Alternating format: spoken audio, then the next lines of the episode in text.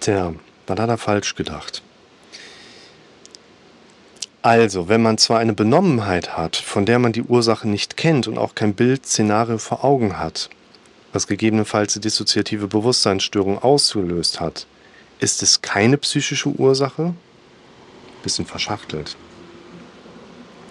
Wir müssen hier auch nochmal trennen mit diesen ähm, Benommenheitszuständen, die von den Leuten häufig als Derealisation oder Depersonalisation beschrieben werden.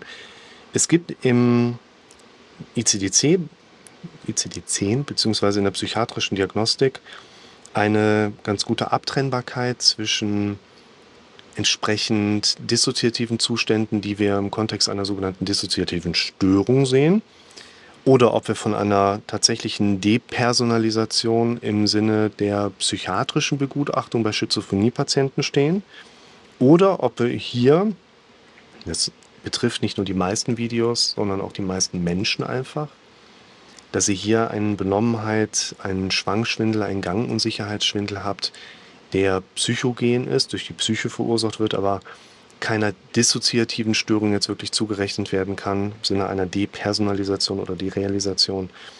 Aber wenn ihr halt googelt, werdet ihr ganz schnell bei der dissoziativen Störung rauskommen. Es gibt, also dissoziative Störung heißt im Prinzip, dass so dieses psychische Erleben und Erinnerungs, ja, Erinnerungsspeicherungsprozesse so ein bisschen auseinanderdriften können. Und wir reden hier eigentlich die ganze Zeit über einfach nur Symptomatik, die sich zwar sehr unangenehm anfühlt, aber günstigerweise bei den allermeisten Patienten dann doch keinen wirklichen Krankheitswert hat. Bei Angstpatienten reicht ja schon der Gedanke, gleich einkaufen gehen zu müssen, schon wird einem schwindelig oder benommen. Also, muss man erstmal verstehen.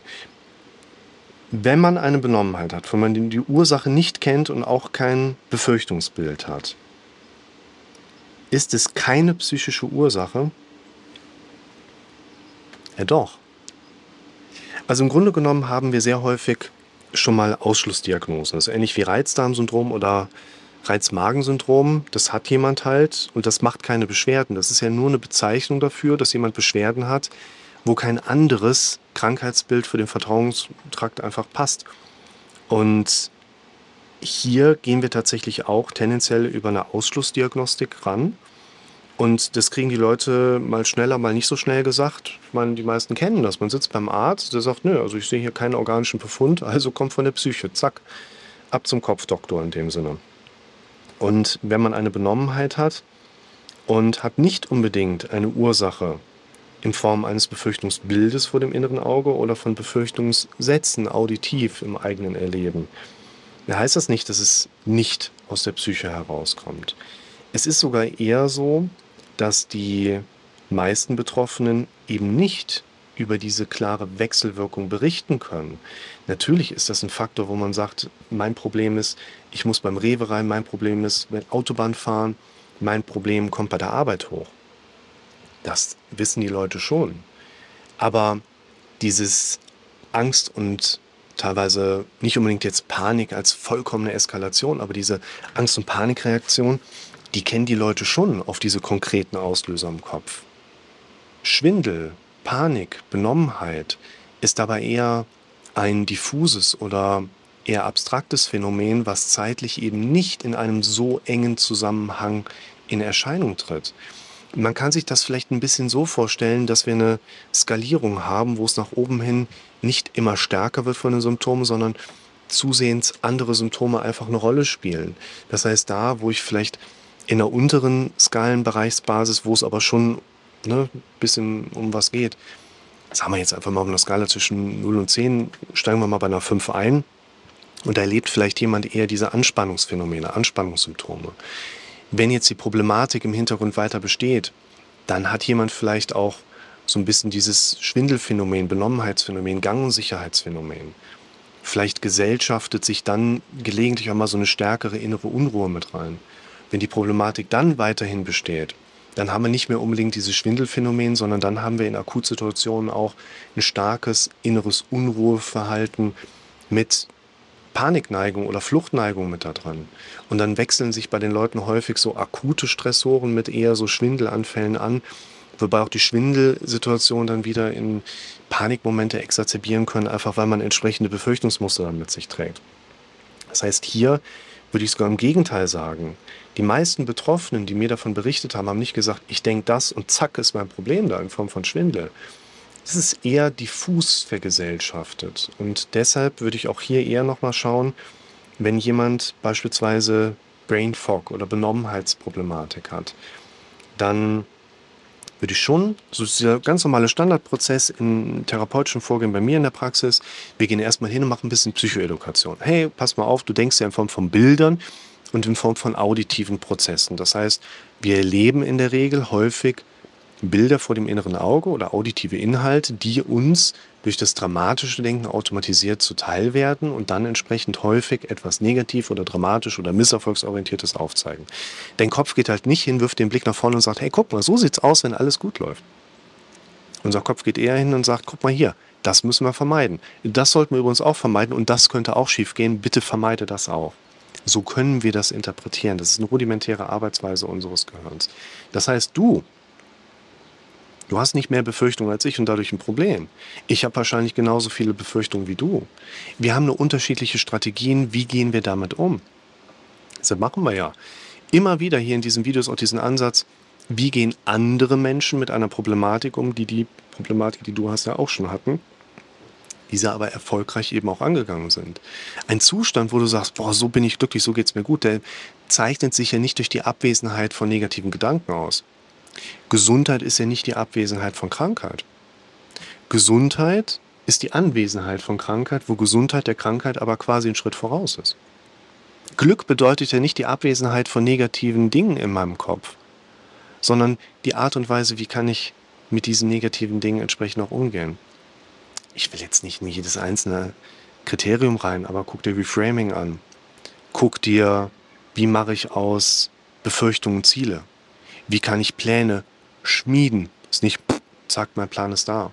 Wie gehst du mit deinen Plänen um? Hast du einen Plan, wo du sagst, ja, wenn ich das geschafft habe, dann erlaube ich mir auch mal glücklich zu werden? Nein, der Plan, der heute in meinem Kopf ist, der, der darf das gute Gefühl machen. Und hier würde ich eher in diesen Kontext erstmal reingehen, psychoedukativ, wie funktioniert unser Kopf. Passiert übrigens beim kassenzugelassenen Therapeuten in der Regel nicht bis selten dass man auf der Ebene daran geht, sondern man ist, wenn überhaupt, im Gespräch eher diagnoseorientiert unterwegs und erklärt dir, naja, also du hast halt eine dissoziative Störung und die müssen wir jetzt medikamentös behandeln. Das habe ich jetzt so oft von euch schon gehört, sehe ich persönlich anders und die Klienten, mit denen ich zusammenarbeite, sehen das auch anders, dass sie also auch wirklich gut ohne Medikamente und ohne entsprechend größere Eingriffe da auch gut wieder rauskommen aus der Symptomatik. Und wenn wir diesen Filter, diese ein bisschen, sage ich mal, Analysemethodik auch da ansetzen und jemanden rausschicken, schreib deine Befürchtung auf, schreib deine Sorgen auf. Was ist da da? Lass uns da gemeinsam rangehen. Schick mir die Sachen zu. Also das mache ich mit den Leuten genau so. Wir gehen da hin und sagen, pass auf, du hörst doch immer wieder irgendwelche Befürchtungen, schreib die mal eins zu eins auf. Dann gehen die Leute hin und schreiben mir manchmal, ich scheine das Problem mit Verlustangst zu haben. Das ist doch keine Befürchtung, die du erlebt hast. Du siehst, wie deine Frau mit gepackten Koffern vor dir stehst und befürchtest, sie möchte ausziehen und nicht einfach nur verreisen. Du kannst sie zumindest mal fragen, ob du dir beim Tragen helfen kannst. Das sind Befürchtungen, die wir im Kopf haben. Was ist, wenn meinem Kind was passiert? Das sind die Befürchtungen, die wir im Kopf haben. Ich habe nicht eine übersteigerte Hypochondrie. Ich habe die Angst, was ist, wenn ich einen Herzinfarkt habe und muss sterben? Diese Befürchtung dürfen wir eins zu eins aufgreifen und wir werden in der Regel nicht nur bei jedem Benommenheits- und Schwindelpatienten fündig, sondern bei jedem Menschen, weil das gehört einfach zu uns dazu. Uns hat aber keiner irgendwie mit der Geburt oder im Kindergarten oder der Schule irgendwann erklärt, pass mal auf, ist normal, dass du in Befürchtungen denkst. Wir trainieren hier mal lösungsorientiertes Denken. Das sollte es vielleicht in der Schule mal geben. Lösungsorientiertes Denken. Schule, ganz anderer Punkt. Reden wir wann anders mal drüber. Und dort finden wir vielleicht die Präsenzen auf der inneren Verarbeitungsebene, wo man sagen kann, pass auf, da hast du eine Befürchtung, du hast nichts, was du mit deiner Befürchtung machen kannst. Was ist, wenn ich wegen Quarantäne nicht in Urlaub fahren kann? Wenn ich hingehe und gehe in die Selbstkritik, das kann doch nicht sein, dass ich das nicht parat kriege. Warum habe ich so eine Angst? Ich scheine irgendeine Angststörung zu haben. Das ist das problemorientierte Denken. Durch das problemorientierte Denken wirst du nicht zu einer Lösung kommen. Eine Lösung könnte sein, die Kinder dürfen außerhalb von jetzt einer zweiwöchigen Quarantäne vorher das Haus nicht mehr verlassen. Keine Sozialkontakte, kein gar nichts. Wäre das eine Lösung? Theoretisch ja. Wäre das eine entspannte Lösung? Wahrscheinlich nicht. Befürchtung ist ja nicht eingetreten, wie ihr seht. Ich bin ja bei der Heidi hier. Aber auch ich darf dann hingehen, brauche ein Bild, was für mich repräsentiert. Nein, das ist eine Befürchtung, an der kann ich leider nicht großartig was machen. Was ist, wenn ein Kind in Quarantäne muss? Auch hier nochmal der Hinweis, habe ich gehört, habe ich nicht gesagt. Habe ich gehört, definitiv. Ich darf aktiv werden, mache mir das Bild, gucke da drauf und denke so, ja, das ist das, was ich will. Das ist für mich dann ein Unterbrecher. Dann arbeite ich an was anderem weiter, was eine größere Relevanz hat. Manchmal habe ich auch Bilder, wo ich denke so, oh, stimmt, das habe ich vor. Und die Emotion, die dann aufsteigt, löst das Alte dann auch ab. Es gibt unterschiedliche Situationen, unterschiedliche Hintergründe, unterschiedliche Herangehensweisen. Leute, bitte bedenkt, ihr sollt euch nicht ein Video von mir angucken und euer Problem ist gelöst. Schaut euch das Video an, dieses Problem wird dein Problem nicht lösen. Nein, dieses Video wird dein Problem nicht lösen, heißt es. Ne? Ich verlinke es euch gerne auch mal. Dieses Video wird dein Problem nicht lösen. Man muss selber aktiv an seiner eigenen Situation arbeiten und dann kann man auch Dinge konsequent verändern. Und wir finden, wenn wir da mehr Acht geben, mehr im Hier und Jetzt sind und einfach nur zuhören, zuschauen, was ist hier oben auf unserer Platte so los. In der Regel häufig dann doch Auslöser, die zumindest in Frage kommen, so eine Problematik mitzubedingen. Man kann auch anders herumgehen. Probleme entstehen, wenn wir Dinge tun, die wir lassen sollten und Dinge noch lassen, die wir tun sollten. Heißt ja, wenn ich zu oft von meinem Gehirn immer wieder angstauslösende Reize bekomme und ich habe kein, kein Skill, damit umzugehen, dann wird genau so ein Symptom mit der Zeit kommen. Wir werden aber vielleicht auch andere Aspekte finden. Thema persönliche Integritätsebene. Ich mache die Dinge, die ich machen möchte, lasse die Dinge, die ich bleiben lassen möchte, bleiben. Ich merke bei mir, ich habe mein Leben dahin kreiert, dass ich jeden Tag, im Prinzip jede Minute, nur das mache, was ich machen möchte. Ist total cool. Kein Benommenheitsschwindel mehr. Bei mir war der mal da. Als ich im Rettungsdienst von meinem Chef gesagt bekommen habe, Lukas, du bist der mit der meisten Erfahrung, du bist seit zehn Jahren schon hier, du machst jetzt das. Innerlich bin ich. Kennt ihr das, wenn so eine Glasscheibe zerbricht, auf der ihr gerade gestanden habt? Auf einer Aussichtsplattform über der Schlucht? War scheiße. Ich hatte keine andere Möglichkeit. Dachte ich zumindest. Natürlich hatte ich andere Möglichkeiten. Aber ich habe dann einen Job gemacht, den ich nicht machen wollte. Über längere Zeit. Am gleichen Abend kam der erste Tinnitus. Eine gewisse Zeit lang später kam der zweite mit dazu. Es gibt ja Vorgeschichten dazu. Berufsmusiker gewesen, viele Jahre Notfallrettung schon gefahren, aber das war wirklich eine Kiste, wo ich innerlich gemerkt habe, boah, diese Muster werden wir hier drin auch finden. Wo ihr mal so ein bisschen auch auf die Suche nachgehen dürft. So, was ist der Auslöser eurer Problematik? Das Benommenheitssymptom, ein Schwindel, ein vergrößertes Problem was man irgendwann mitbekommt in Bezug auf eine Sehstörung, einen Tinnitus, was auch immer. Es ist normal, dass man mit der Zeit ganz stark einfach auf seinen Symptom fokussiert ist. Oh, immer dieser Schwindel, wenn der weg wäre. Oh, ich habe die ganze Zeit so eine Sehstörung. Immer dieser kleine Faden da drin, dieser kleine schwarze Punkt, wenn das weg wäre. Ja, aber geht mal in diese Frage rein, Leute.